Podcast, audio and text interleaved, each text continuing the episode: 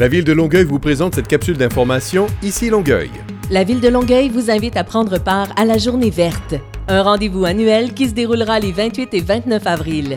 1000 arbres sont distribués gratuitement. La réservation sera accessible en ligne dès le lundi 17 avril à 19h.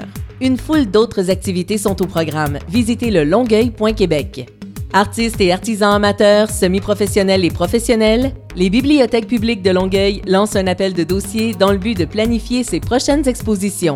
Soumettez votre projet d'exposition avant le 2 mai. Il est encore temps d'envoyer son CV pour les postes des emplois d'été. C'est une expérience qui transformera la vie de vos ados. Une occasion de rencontrer de nouveaux visages, de développer de nouvelles amitiés et de gagner en expérience. Passez le mot à vos ados.